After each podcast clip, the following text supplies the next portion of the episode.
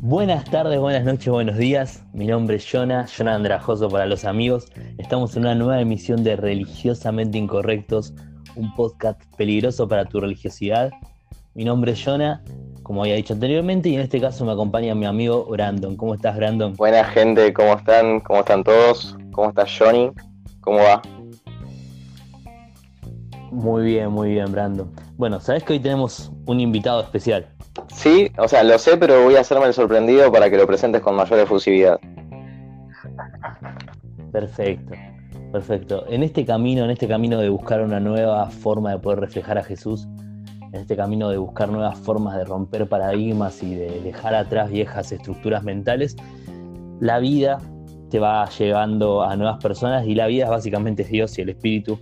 Así que esta fue una de las personas que nos mostró y que hoy en día está con nosotros participando para poder tocar el tema principal de este podcast. Así que nada, bienvenido Esteban. Hola Esteban, ¿cómo estás? ¿Qué onda chicos? ¿Cómo andan Brandon? ¿Cómo andan chicos? Eh, después de esa introducción no sé qué decir, men. Gracias por, invitarme.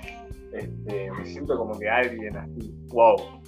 Eh, gracias por invitarme, recopado lo que están haciendo. Este, como decís vos, creo que Dios está usando este tiempo, esta temporada que aunque parece mala, eh, para los hijos de Dios las cosas que parecen malas a bien, ¿no?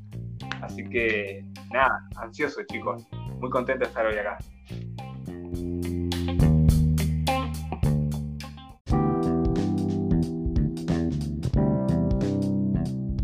Tenemos un tema muy muy especial, como hicimos es el tema central, quizás focal de este podcast, el tema que hizo que nos empecemos a juntar, eh, y queremos desarrollarlo en profundidad, en profundidad. Así que para arrancar tenemos uno, un invitado también que va en forma de audio, un invitado que es también parte, digamos, inicial de este podcast, un gran amigo. Así que Héctor el Justo va a estar con la introducción. Te escuchamos, Héctor.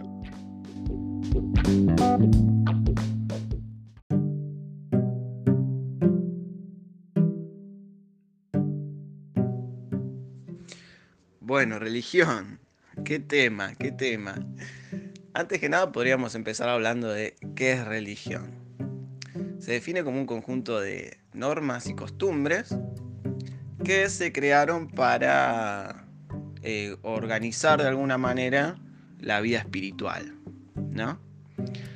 Pero más que hable yo, me gustaría que hable la Biblia. En Isaías capítulo 1, Dios está muy, muy enojado y les dice al pueblo de Israel, estoy cansado de que me hagan sacrificio, estoy cansado de, sus ofrendas, de su holocausto, eh, estoy cansado de su, de su maldad, para mí no tiene ningún valor. Y dice el versículo 16, dejen ya de pecar, no quiero ver su maldad, dejen ya de hacer lo malo y aprendan a hacer lo bueno ayuden al maltratado, traten con justicia al huérfano y defiendan a la viuda. ¿No? ¿Qué había pasado acá? ¿Por qué Dios estaba tan enojado? Y lo que había pasado es que la religión se había comido a la fe genuina, ¿no? Se había vuelto más grande que la esencia de una relación con Dios y, de los mandamientos de Dios, ¿no? Eh, entonces Dios los invita a volver a la verdadera religión, a ayudar al maltratado, a tratar con justicia al huérfano y a defender a la viuda. Y Santiago 1.27 lo complementa, dice, la religión pura y sin mancha delante de Dios el Padre es esta, visitar a los huérfanos y a las viudas en sus tribulaciones y guardarse sin mancha del mundo. ¡Wow! Que la palabra nos sirva como lámpara, ¿no?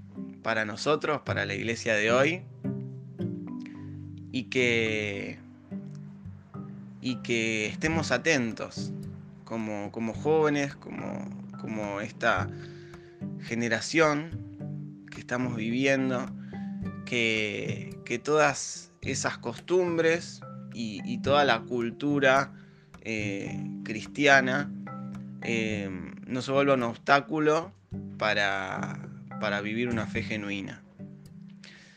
Que, no nos apartemos de, la esencia de la religión y de la vida en Cristo.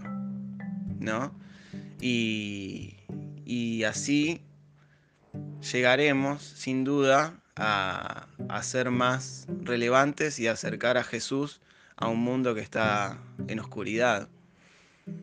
Y yo creo que si le quitamos todas, eh, toda esa carga, esa carga cultural que le ponemos al Evangelio, esas normas que le hemos agregado, y llevamos el Evangelio simple y sencillo, como una relación con Dios a través de Jesús, eh, lo llevamos a las personas, creo que sería mucho más eh, relevante y sería mucho más fácil llevarlo de esa manera. Así que oro para que Dios nos pueda despertar y que nos dé creatividad para, buscar nuevos paradigmas que sean relevantes para el mundo de Dios, aferrándonos a, la palabra de Dios y a, y a las órdenes, no de humanos, sino que nos dejó Jesús.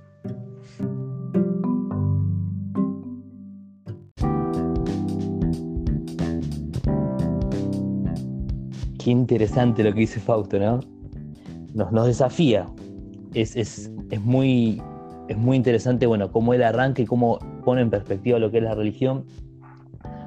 Y también lo que es la religión pura, ¿no? Que está descrita en Santiago y que él hace, lo, lo, une con, con, Isaías. Yo quería leer rápidamente estos versículos, veamos, que tienen también, digamos, eh, relación con esto que decía Fausto de Isaías. Esto sería Amos 5.21 eh, y se los voy a leer, lo tengo acá. Yo aborrezco sus fiestas religiosas, no soporto sus cultos de adoración. Ustedes se acercan a mí trayendo toda clase de ofrendas, pero yo no quiero ni mirarlas. Vayan a cantar a otra parte. No quiero oír esa música de arpa. Mejor traten con justicia a los demás y sean justos como, sean justos como yo soy que abunden sus buenas acciones como abundan las aguas de un río caudaloso. Quiero ríos de justicia, dice Amos, también en otra versión. La versión que leímos es la de la traducción actual, lengua actual. Y bueno, el tema de hoy, y ya con la introducción del Fausto lo podemos decir, es... El título era eh, eh, Religión, el negocio del diablo. Religión, el negocio del diablo. Y con esto va a arrancar, con, va a dar un puntapié de la mitad de cancha mi amigo Brandon. Te escuchamos, Brandon. Ay, ay, ay, qué tema, qué tema tan interesante como polémico este. La verdad, me encanta, me encanta. Eh, me encantan las, los opuestos, las antítesis, ¿no? Cómo, cómo relacionar el diablo con la religión, ¿no? Eh, la verdad lo que dijo Fausto fue genial, brillante, como, como siempre él tiene esa, esa capacidad de, de mostrar un panorama bien claro sobre el que una cancha sobre la que se puede jugar al fútbol bien, ¿no? Y quiero quiero pararme principalmente en, los pasajes que usó él, me parece, de Isaías, dichos por Jesús, eh, que dice, hipócritas, Isaías tenía razón cuando profetizó acerca de ustedes porque escribió, este pueblo me honra con sus labios, pero su corazón está lejos de mí. Su adoración es una farsa porque enseñan ideas humanas como si fueran mandatos de Dios. Esto es muy fuerte, o sea, es muy fuerte. Imagínate que, Jesús se pare y venga Jesús hoy en día, se pare a la iglesia y le diga eso. La verdad es impresionante. ¿Y, por qué Jesús llegó a esta respuesta y por qué Jesús tuvo que citar a Isaías? Porque la iglesia de ese momento, eh, cualquier parecido con la realidad es pura coincidencia, la iglesia de ese momento em, tenía, ¿cómo decirlo?, estatutos, reglas máximas que implicaban eh, desobedecer, irónicamente, los mandamientos de Dios, ¿no? Las cosas primordiales que Dios no pidió que nunca nos olvidemos, pidió que nunca nos olvidemos, y por intereses propios, vaya a saber por qué uno, eso lo vamos a desarrollar con los minutos, eh, las sociedades, las culturas, como tanto la de, la de la que estaba en la época de Jesús como la de ahora, siempre fue imponiendo mandatos, como dijo Jesús, mandatos que te obligan indirectamente a, hacer lo contrario de lo que Jesús haría, o ir en contra de lo que Jesús eh, nos mandó, lo que Dios nos mandó en los mandamientos ya desde Moisés, eh, como dijo Jesús, la, toda la ley y los, y los profetas se resumen en esto, amar a Dios con todo tu corazón, con todo tu cuerpo, con toda tu mente. Y el segundo semejante, amar al prójimo, como vos mismo. En todo esto se resume. ¿Y qué pasa cuando la religión organizada, como decía Fausto, que la religión es un modo de organizar la vida espiritual, qué pasa cuando este modo de organizar la vida espiritual nos hace eh, atentar contra lo que nos dijo el jefe? Entonces, ese, esa puerta entreabierta, esa contradicción, es la ventanita, es el pequeño agujero donde el diablo eh, aprovecha para meterse donde la gente nunca piensa que va a estar.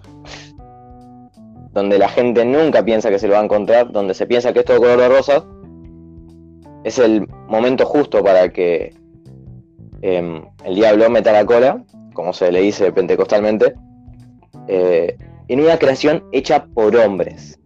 Ahí está el punto, es hecho por hombres. Ahí viene la gran, la gran eh, ¿cómo se dice? Eh, lo contrario de virtud, el gran defecto, el gran defecto de la religión. Por eso, eh, eh, claro, eso no la vuelve infalible, no es infalible y está todo el tiempo a merced de, de nada, de que se metan cuestiones de deseos humanos, que se meta el diablo, etcétera. Y con eso, con eso quiero desarrollar. Es el panorama que yo puedo dar. Tremendo la imagen que nos trae Brandon el versículo los versículos de Isaías que son fuertísimos. A mí en relación a esto, a los esfuerzos humanos, se me viene a la cabeza Gálatas, ¿no? que Gálatas podríamos tomarla como la gran carta de la libertad. Y cuando, cuando me contabas esto me acordé de, Gálatas 2, de Gálatas, Gálatas 3, perdón, de 2 al 3, dice, solo quiero que me respondan esto, ¿recibieron el Espíritu por las obras que demanda la ley o por la fe con que aceptaron el mensaje? Y ahí dice, no sean tontos, no sean torpes, después de haber comenzado por el espíritu, pretenden ahora perfeccionarse con esfuerzos humanos. O sea, ¿por qué cuando entendemos que la fe, que entendemos que, digamos, que la salvación es por fe, ¿por qué después la buscamos, la buscamos, digamos, completar con esfuerzos humanos? Pero bueno, en esto quiero que nuestro invitado diga sus ideas, que nos cuente lo que tenía para contarnos. Eh, sabemos que algo, algo me, contó, me contó Esteban Trueno que él ha sido un gran religioso. Mirá, man, increíble lo que, lo que decía Brandon, lo que comentabas vos. Y sí, lamentablemente eh, soy como el jefe de los fariseos, digamos. tengo un pasado en el cual yo, cumplidor de reglas profesionales, este, cumplidor de estatutos humanos profesionales y lamentablemente, bueno, con el corazón vacío, ¿no? Y, eso es lo que, lo que a mí hace que mi vida gire un poco en torno a querer como que desmentir esto de que creer en Dios es tener una religión, ¿no? Porque si vamos a buscar principalmente el origen de la palabra de religión, en el latín si lo traducimos es religar, volver a atar, volver a amarrar, la religión busca religar algo, y en este caso es la relación del hombre, el espíritu, todo hombre sabe que es espíritu, por eso constantemente vemos a lo largo de la historia filósofos, este, artistas, eh, pueblos en todo el mundo buscando constantemente que hay algo más. Eh, después de la muerte, en el cielo, las estrellas, distintas culturas saben, porque es algo con lo que el ser humano ya nace, sabe que hay algo más, sabe que existe un creador, sabe que existe una fuente. Entonces constantemente el hombre busca con religión religarse a eso, volver a eso. Y, ahí creo que empieza todo. Yo siempre digo que Dios no es este, buena onda con ninguna cultura, no es buena onda con ninguna religión. No es que Dios quiere más a uno que al otro, o no es que Dios acepta más a uno que al otro sino que Dios en su inmensa sabiduría nos trae un tratado que se llama Jesús, que es la manera de volver a estar con Él. Y pensaba, ¿no? La religión. Como decían ustedes, la religión es el hecho del hombre. El hombre quiere volver a acercarse a Dios con mil maneras, ¿no? Este, quiere volver al original, este, por medio de ritos, por medio de sacrificios, de enseñanzas, pensamos que porque nos comportamos de una manera u otra, este, vamos a lograr algo, pensamos que porque nosotros subimos o bajamos, o cambiamos esto, o cambiamos lo otro. Eso es lo que hace la religión, eso es, la, estructura de la religión, ¿no? Tanto como la religión quiere acercarse a Dios, lamentablemente hoy en día la religión quiere imponer quién puede acercarse a Dios y quién no. O sea, la religión es como que se tomó el, trabajo de ser tipo un, un, abogado de Dios. ¿Quién puede acercarse a Dios? ¿Quién no puede? Vos, este, Brandon, no podés porque usás zapatillas Nike. Y vos, yo, bueno, vos sí podés porque tenés el pelo corto, ¿no? Y ahí entran todas las, las, cuestiones estructurales. Y yo pensaba, a lo largo, a mí me gusta mucho estudiar este, historia, me gusta estudiar mucho filosofía, ¿no? A lo largo del tiempo, creo que una de las religiones más grandes que hay hoy en día en el mundo, que es el pueblo de los judíos, que es la religión judaica, este, se me viene a la mente que los judíos, Dios le dice muy claramente, yo no quiero, cuando empiezan a conquistar, ¿no? que salen del desierto, Dios le dice, yo no quiero que ustedes se contaminen, ni compartan ritos, ni agarren cosas de los países en los que ustedes van a estar. El pueblo judío, lamentablemente, no sigue el hincapié al pie de la letra y comienza a levantar nuevos ídolos, nuevos ritos, y nuevos mandamientos, nuevas costumbres, y así la religión judía, viste, se fue, como decía al principio acá mi amigo, este, desvirtuando. Y cuando llega Jesús, Jesús le dice, ¿qué pasa? ¿Es más importante que lave tus manos o que hagas reposo del día de reposo a que salvar a alguien? Imagínate hasta qué medio la esencia había sido cambiada por la manera, había sido cambiada por el método. Entonces era más importante que vos te quedes quieto un día de reposo a que salves a una persona. Y hoy en día, como decía Brandon, no es la intención y que si se ve que con la realidad tiene mucho que ver, no es nuestra idea, o mejor dicho, no es mi idea de poner a comparar, pero a veces es más importante la manera, lo que hagas, a que la esencia de por qué lo haces. Y eso es la religión. La esencia de Dios es querer relacionarse con el hombre. Siempre lo fue, el huerto del Edén hasta Jesús en la cruz. Creo que por eso está Jesús en la cruz, es el tratado que Él nos da. Chicos, relacionense como el Padre, como, yo lo hago, decía Él, ¿no? Yo soy el camino, yo soy la verdad. Y creo que me encanta porque Jesús, desde que comenzó su ministerio, fue como que, yo lo tengo como que, va a sonar mal y mucha gente me critica cuando digo esto, pero yo tengo como un rebelde. Empezar a decir, flacos, hicieron de hicieron de, la iglesia, hicieron de la casa de mi padre un negocio. Es más importante que ustedes vendan y consigan dinero a que hablar de amor, a que hacer buenas obras, a que amar la justicia. El, pasaje que vos leías recién es, es brutal, la justicia. Yo prefiero que busquen la justicia. No sé si, no me acuerdo si era en Ezequiel que habla de el verdadero ayuno. No sé si alguna vez leyeron ese versículo que dice, en vano ustedes rompen sus vestiduras y, se matan de hambre sacrifican animales. Yo el verdadero ayuno es que ustedes ayuden al, desamparado, a la viuda, al huérfano, al necesitado. Es increíble cómo eh, Dios siempre, siempre, siempre nos habla, flacos. No se trata de lo que ustedes hagan, no se trata de lo que ustedes piensen que esté bien.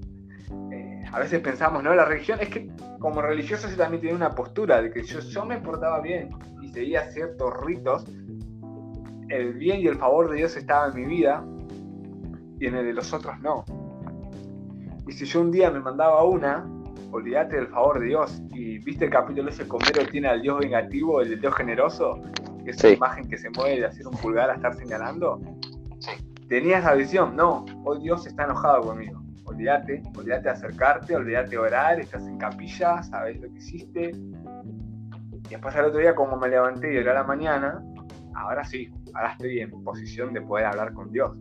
Como si fuera un tipo de, de como si yo fuera un cajero, ¿no? Como si yo fuera algo que yo accedo según lo que tengo, según lo que puedo. Es, es, una locura la, religión, realmente. Y lo que dijiste vos, que fue lo que me impactó al principio, fue que la gente va a poder ver a los hijos de Dios. Lo dice por el amor. Simplemente por eso. Lo van a reconocer por ser mis seguidores por el amor. Creo que el amor es la muestra más grande de la relación con Dios. Porque Dios es amor, o sea, es un padre amoroso. ¿no? Dice la Biblia que muchos se van a acercar y van a decir, eh, Jesús, pero yo en tu nombre eché fuera demonios y en tu nombre hice este, hablé lenguas y abrí iglesias y hice un millón de cosas. Dice que Jesús le va a decir, mira, compi, no te conocía. A lo mejor conocías la religión, pero no conocías a Jesús. Entonces, es algo que motiva constantemente. A mí me motiva todos los días a, romper y a desestructurar paradigmas en mi mente de, de, salir de mi zona de confort, de tener una relación más agresiva con Dios, más agresiva en el sentido de que, de que sea más real, más tangible, este, de que mi corazón esté constantemente atento a Él como si Él fuera un amigo, como estoy hablando con ustedes. Este, de entender que no es mi posición de humano lo que yo pueda hacer, sino que es Él. O sea, no se trata de... A ver, se trata de hechos, pero no se trata de nuestros hechos, se trata del hecho de Jesús en la cruz, o sea, muriendo por nosotros. Así es. La religión piensa que se puede adquirir... La religión piensa que se puede adquirir la santidad, la religión piensa que se puede adquirir la salvación. No sé si alguna vez escucharon decir, no, porque fíjate de no perder tu salvación, ¿eh? Wow, no sabía que yo puedo que yo, mi precio es más grande que el de Jesús en la cruz y que su sangre. No sabía que yo puedo quitarme la salvación de encima y quitarme la santidad de encima. No sabía que puedo torcerle el brazo a Dios. La religión es algo que a lo largo del camino, a lo largo de la historia, este, lamentablemente hizo tantas barbaridades y lo peor es que en nombre de Dios, ¿no? Sí. Creo que la religión es algo que nuestra generación ¿Cómo? No, no, perdón, sí, se termina.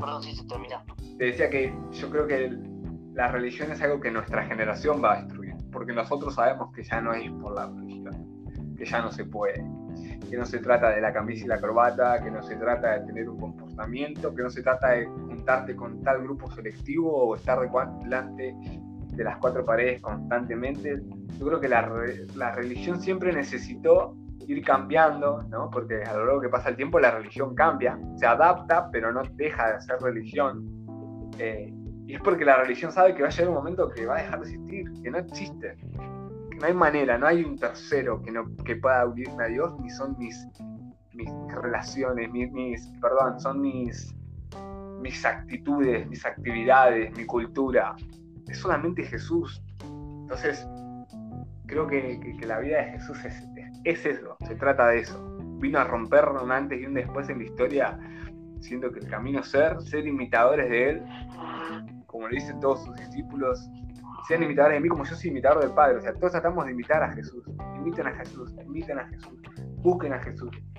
Y creo que ese es el camino y la gente, como decías vos, se va a dar cuenta. A mí me pasa de ver un montón de amigos del barrio o ver un montón de conocidos que no van a la iglesia no por Dios, sino por lo que la iglesia impuso, o por lamentablemente lo que las personas que supuestamente estaban cerca de Dios eh, marcaron en su vida. No, que no era una religión, no, mirá, si vos, a mí me ha pasado, mirá, vos cuando era muy chico, iba a una iglesia donde me dijeron que por tener una camisa roja, partamos la base que había que ir sí o sí de camisa y corbata y pantalón de vestir y toda la Y bueno, yo entrando en adolescencia, 10, 11 años, claro, o sea, uno entra como que en procesos, ¿no? y dije, bueno, yo no quiero ser tan aburrido, se me va a poner todo negro y una corbata roja. Era medio Green Day, ¿viste? Iba más por ese estilo, era como facha. Y se me puso en disciplina por eso, por ir vestido así. Parecía una estrella de rock y me dijeron que no. Y me mandaban a la esquina. Imagínate, yo me pongo a pensar, todas las personas que les pasó eso. No, vos no por esto, vos no por lo otro. Por tu cabello largo, por tus aros. Es una locura porque Jesús está arriba y dice, ¿qué? yo en ningún momento dije nada. O sea, me imagino al meme de Jesús haciendo el gesto de la mano como, ¿qué? Es, es una locura la religión. Pero por suerte, como dije, creo que esta generación nosotros vamos a romper, porque creo que hay más hijos previos que nunca. Creo que afuera de la iglesia hay más este, ex cristianos o, tampoco es la palabra, ¿no? Eh, ex congregantes que hoy en día están en el mundo porque la iglesia los lastimó, porque la religión los lastimó. Creo que esto de que, de que la religión es un negocio es tal cual. Sí, es, verdad lo que decís. Yo a veces pienso que la religión es como un molde que busca sacar galletitas todas iguales. ¿no? Como que una máquina de producción que busca que todos seamos iguales. Y la realidad es que somos todos diferentes y que la gracia de Dios también se manifiesta así de formas diferentes, de muchas formas diferentes. Y de eso se trata. Hasta cierto punto, eh, esto es lo que decís vos del molde, ¿no? Disculpame. ¿Qué sentido tiene hacer idéntica, ¿no? ¿Qué sentido tiene tener 10 personas abajo mío que sean iguales y ese o sea, Dios es un artesano y hizo que cada uno tenga su esencia diferente. O sea, hizo que cada uno tenga una cualidad, cada uno tenga una manera de hablar, una manera de vestir, una manera de expresarse. La religión siempre busca, viste, como que cortar esos moldes, en plan, bueno, vos así, así, así. ¿Por qué? Porque el cristiano te, digo algo detallado que es un ejemplo. El cristiano tiene pelo corto, eh, tiene esto, no escucha esta música, escucha solamente Marcos Brunet 24 del 7, no habla así, no habla así y es pastor. Imagínate, 25.000 figuritas repetidas así, ¿viste? Porque el cristiano es eso. No, o sea, nada que ver. A full, a full. Bueno, quiero que siga, que siga completando Brandon, que te veo ahí muy atento, Brandon. Yo tengo un montón de cosas para acá para decir, sí, sí. quiero escuchar a vos. ¿Qué, qué, pensás eh, yo... este mar de palabras justas que dijo acá Esteban? Y la verdad, muchísimas cosas. Cada vez que decía algo veía hacia dónde lo podía llevar, pero eh, voy a inclinarlo para este lado. Es que claramente todas esas culturas y esos paradigmas nunca van a ser un reflejo de lo que es la relación del hombre con Dios, porque cuando entras a una iglesia sin amor, ¿qué es la diferencia de un laburo? ¿Qué es la diferencia de una sociedad de fomento? ¿Qué es la diferencia de un club social, de un teatro, de una facultad? Nada, si no hay amor, nada. termina siendo lo que es al principio, un invento de hombres. Em, lo único que puede diferenciar a la religión y hacerle algo distinto a todo lo demás es el amor porque es el estatuto principal que nos dejó Dios em, para traerlo a la tierra. O sea, cuando vos amás a la gente, más allá de tus estatutos, estás trayendo eh, la, principal materia prima que, que, se nos dejó para traer del cielo todo el tiempo, a traer una relación correcta con Dios por medio de Jesús, ¿no? Que es nuestro abogado, como decías vos, a veces la iglesia o la religión quiere hacer de ese abogado, de decir quién puede hacer qué cosa y qué no. Entonces, eh, lo único que nos diferencia, lo, único que nos hace algo fuera de este mundo, es lo único fuera de este mundo que es el amor similar a que Jesús tuvo por nosotros cuando murió en la cruz. Eh, que no siempre se va a ver reflejado en un sacrificio tan específico como morir desangrándose en una cruz, ¿no? A veces ese amor es estar incondicionalmente, amar a los demás por encima de nuestros intereses, amar a los demás por encima de cómo se vista, de cómo hable, de cómo piense, incluso puede pensar distinto, pero que piense distinto no significa que no lo podamos amar. Entonces, eso es lo que nos diferencia de las demás instituciones, de los demás inventos del hombre, porque la religión es un invento del hombre que se puede inclinar muy para un lado incorrecto si el amor de Jesús no está de por medio. Y, y me encanta el hecho de que el diablo se pueda mover en la iglesia, en la religión. ¿Sabes por qué? Porque quiero que pensemos en las dos principales características del diablo. Condena y acusa. Entonces, si vos ves acusación y, ¿qué dije? Y condena en la iglesia, ves acusación y condena en una congregación, básicamente estás viendo moverse al diablo, porque estás haciendo lo que él haría. Entonces, eh, esa es la entrada más sencilla del diablo a la iglesia y está todo el tiempo, 24/7 en la iglesia, porque nosotros no somos 100% divinos eh, y cuando el amor de Dios no es el que nos gobierna, nos empiezan a gobernar esas acusaciones, eh, esas condenaciones. Y básicamente le estamos dando un, peaje gratis a que el diablo se mueva a nuestra congregación. Y entonces, ahí es cuando te preguntabas, ¿por qué? Si bien el número de evangélicos, entre comillas, crece, el avivamiento parece cada vez más lejano. Porque son un montón de, como decía Esteban, figuritas repetidas que tienen pelo corto y escuchan Brunet todo el día, pero que no tienen pelos en la lengua cuando tienen que hablar mal de aquel que viene lastimado, que viene con otra cultura. Cuando ya hablábamos previamente que la cultura del reino es amar. Y si tenés otra cultura distinta, a, que, distinta al amor, tu cultura es, será cristiana, pero no es del cielo. es cristiana según los parámetros de la religión. Es cristiana según lo que venimos trayendo hace, ni siquiera hace dos mil años, hace tres mil y pico, desde la ley de Moisés lo venimos trayendo. Y así como llevamos eso como bandera, la gente se pierde porque se ve apremiada, se ve intimidada, porque no puede tener una zapatilla, en vez de sentirse amada, porque no le mostramos el amor de alguien que murió por él. Entonces, ahí es donde el diablo se mueve en la iglesia, ahí es donde el cristianismo es un invento de hombres y es intrascendente para nuestra época, para nuestra cultura. Ahí es donde somos un cuatro de copas en la sociedad, porque tenemos principalmente otros estatutos antes que el que nos dejó Dios. Cuando en todos lados la gente se cansa y se desgasta porque encuentra lo mismo que encuentra en todos lados, en el club de fútbol, eh, eh, juntado con amigos, en una sociedad de fomento, en un club, en un teatro, en donde fuera. Encontramos todas cosas iguales, reglas. Este es un lugar donde se hacen las cosas así. Y mira si encuentra eso alguien en la iglesia, que es donde menos lo quiere encontrar. Uno lo que quieren encontrar para acercarse a Jesús para acercarse a la religión organizada como la organiza el mundo, es amor. Y si no ofrecemos eso, eh, somos, somos impotentes. somos un... Somos algo que no pincha ni corta. Sí, además... Entonces, esa, esa es mi visión. Algo que decía Brandon, que es tan fire, que me, me voló el bocho, es que otro de los puntos de la religión es que la religión te dice qué pensar, qué hacer y cómo relacionarte. No sé si le ha pasado, pero a Dios te acercas así a las 9 de la mañana.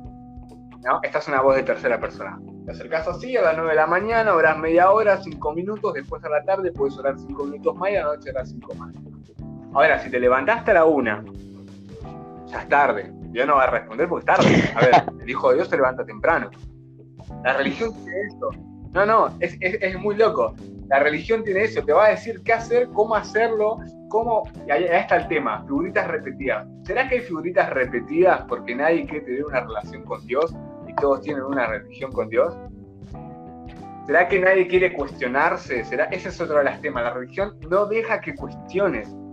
Es autoritaria y autoritarismo puro. No cuestiones mi mandato. Lo haces así y punto. Sin embargo, con Dios la relación es completamente diferente. A ver, cuando yo entro en un proceso con Dios y entro en un desierto o hay algo que no me está gustando y que no entiendo, le digo, Dios, ¿qué? O sea, ¿qué te pasa? No entiendo. Yo estoy tratando de seguirte, estoy tratando de, ¿qué pasa? Pero sí que es una relación, y mi papá. No va a haber problemas si le comento y le digo, Dios, ¿qué pasa? Si le pongo una queja o si le pregunto o si quiero saber creo que ahí está el tema, la relación es entre persona y persona y crea convicciones tan fuertes que ninguna religión va a poder hacer. Es más, pasa de que hablo con cristianos, ¿y por qué pensás esto? No, porque mi líder me lo dijo y porque en mi iglesia lo enseñan así. Y en lo personal, ¿por qué? Ah, no, no sé. Ah, ¿será que estás relacionándote con Dios o será que estás cumpliendo una religión? en cualquier institución donde no esté la ley de Cristo, que es el amar, el amor, el amarnos los unos a los otros, es una secta. Es una secta y solamente es una serie de reglas a cumplir para contentar a los La marca de Dios es el amor. Siempre que. Claro, y, siempre que intentamos, digamos, eh, cumplir solo con, reglas para agradar a Dios, cada vez que te vienen con las cosas que se pueden o no se pueden hacer, o con una regla, regla, una lista de reglas que hacer, la verdad que eso sin, o sea, eso es que si no tiene la ley primero de Cristo, básicamente es una secta. Y si no, es un mal intento religioso de querer comprender lo que es la gracia. Y esto, digamos, desde, desde Cristo es dejar en vano el sacrificio de Él, ¿no? Y quería decir, quería decir esta pequeña cosa que estaba leyendo un filósofo existencialista, yo pensándolo más desde el punto de vista de que uno cree que hace el esfuerzo, ¿no? Cuando el real esfuerzo, como ustedes ya dijeron, ya lo hizo Cristo, ya lo hizo Jesús. Pero en términos de este, por ejemplo, filósofo existencialista que es Kierkegaard, la vida cristiana, la vida cristiana es un salto de fe, un salto inconsciente a vivir bajo la gracia de Dios. Nuestra existencia es finita y eterna, y encuentra la síntesis en el descanso que es Jesús, pero nosotros con nuestro sentido ético intentamos limitar esa magnífica experiencia con reglas que se presuponen agradables, agradables a Dios. Ya no vivimos bajo su providencia, sino bajo nuestra fuerza, bajo nuestra fe en nosotros mismos, en nuestro orgullo que se cree capaz de contentar a Dios, que se cree capaz de llegar a ser éticamente perfecto. Dios pasamos a ser nosotros, nuestra virtud al poder vivir vidas perfectas. Ese sería el gran error de la religión para mí, más allá de que son moldes, que son reglas a seguir, que institucionalizan el amor de Cristo y que y todas las cosas malas de poder separar a las personas, creo que el gran error es que deja en vano el sacrificio de Jesús y les hace creer a las personas que la salvación es por ellos mismos, por cómo se porten, por las cosas que hagan. Y la verdad que no es por eso, es en aceptar el sacrificio de Jesús y de eso se trata la gracia. Pero bueno, Esteban, te dejo el final. Te escucho. Brutal, amigo. Genial lo que se me venía a la mente cuando hablabas de lo que había dicho Dios. Bástate en mi gracia, ¿no? Amén. Bástate en mi gracia. Bástate en mi gracia. Bástate en mi gracia. Que a mí, sinceramente, me pone un poco triste ver la, la actualidad. Eh, la actualidad en, nuestro continente, eh, donde reina, como decía Brandon, reina la religión.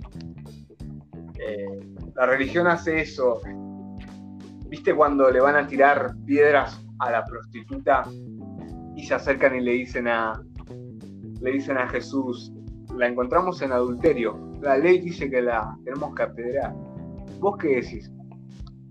dice que Jesús le dice que esté libre de pecado que la primera piedra lance, ¿no? Sí.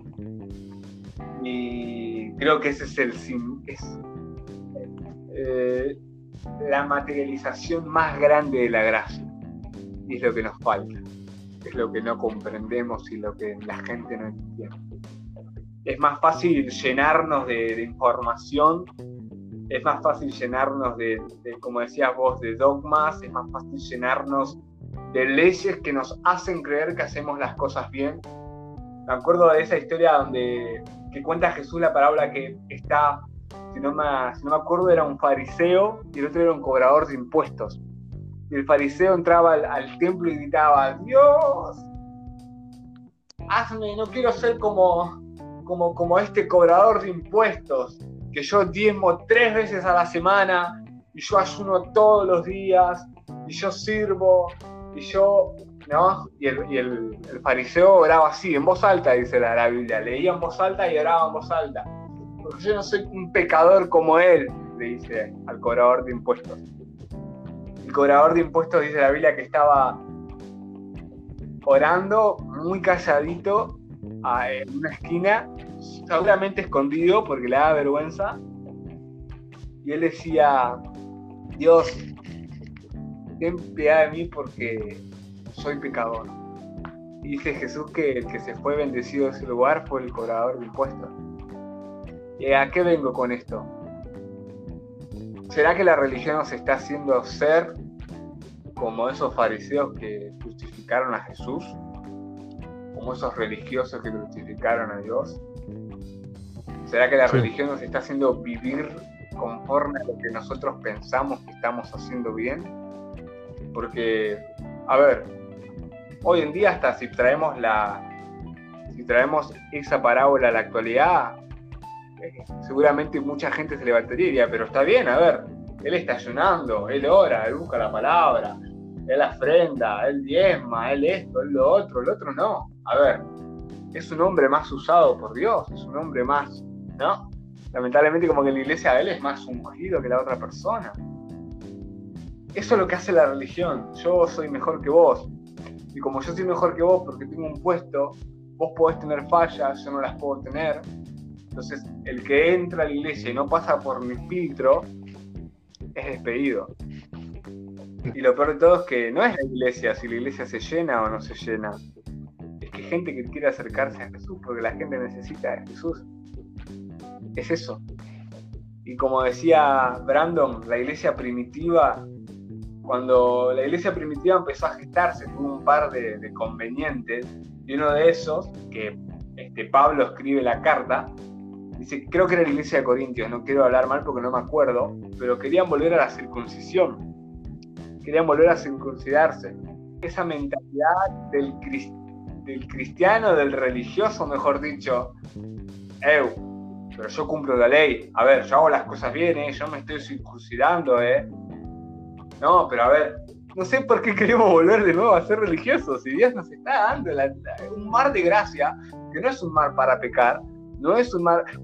Hoy en día la iglesia, cuando hablas de la gracia, no, pecado vos les hablas de gracia, ah, quiere vivir pecando, ¿no? Porque no, no se trata de eso. Uno deja de pecar porque ama a Dios y sabe que Dios se pone triste cuando peca, no porque le tiene miedo al infierno, no porque le tiene miedo al diablo. Uno deja de pecar porque acepta a Jesús, acepta su sacrificio, entiende que está en gracia y quiere vivir mejor.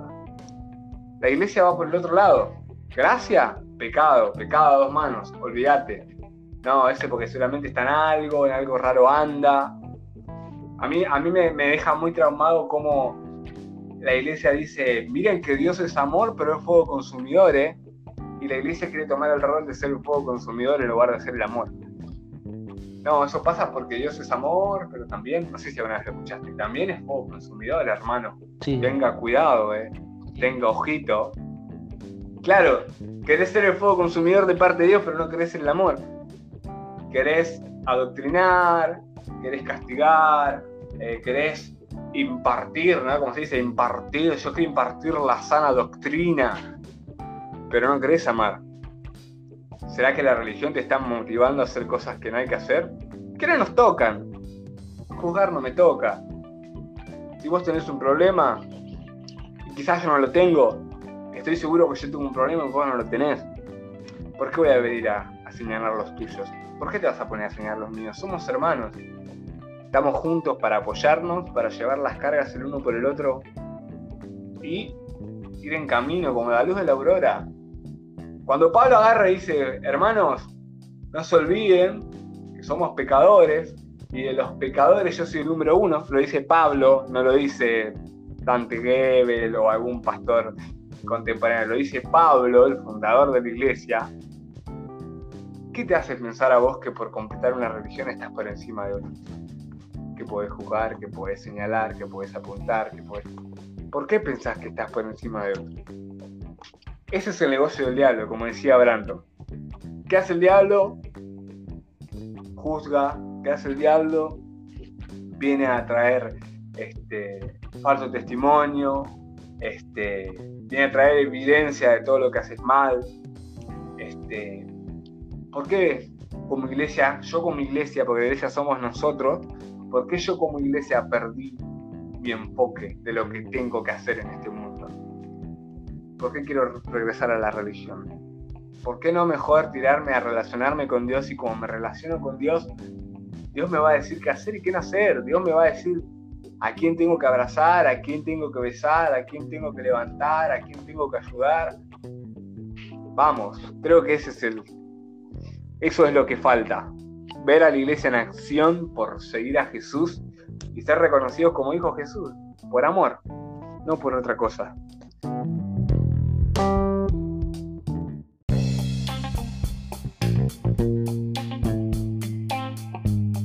Quería decir esto que, se me vino rápidamente a la cabeza, que, que cuando Adán peca, lo que Dios no le dice qué hiciste o por qué hiciste esto o te voy a condenar, sino le preguntó, ¿dónde estás? ¿Dónde, dónde estás? Entonces, me parece que muchas veces lo que muchos, digamos, predican como condenación tiene que ver más con la distancia que tenemos con Dios. Bueno, Esteban, gracias. Gracias a vos, man. Gracias de verdad, la verdad que estuvo muy bueno. Ahora voy a voy a ponerme ahí a, editarlo para que quede bien. Pero nada, muchas gracias y nada, estás siempre invitado, sabelo. Tenés que cortar en el audio la parte donde me pagan. Donde te. Ah, dale, dale. Ahí cortamos donde te pagan. y nada, va a quedar lindo. Mentira, man. Gracias, loco. La verdad que creo que están haciendo cosas este, que quizás a nuestros ojos son chiquitas, ¿no? Este, para nosotros quizás son, son pequeñeces. Uno dice un podcast, quizás no lo escucha mucha gente. Pero amigo, yo te aseguro y quédate tranquilo que delante de los ojos de Dios, Él ve todo lo que estás haciendo, amigo. Él conoce tu corazón. Esto es, esto es amazing. De eso se trata. Además, si se puede bendecir a una persona, ya, ya está todo hecho. Así que nada, gracias. Que sea un alma. Claro, ya está, ya está todo, ya, ya, ya estoy hecho. Chao chicos. Chiques. Nos vemos, chiquis, pibis.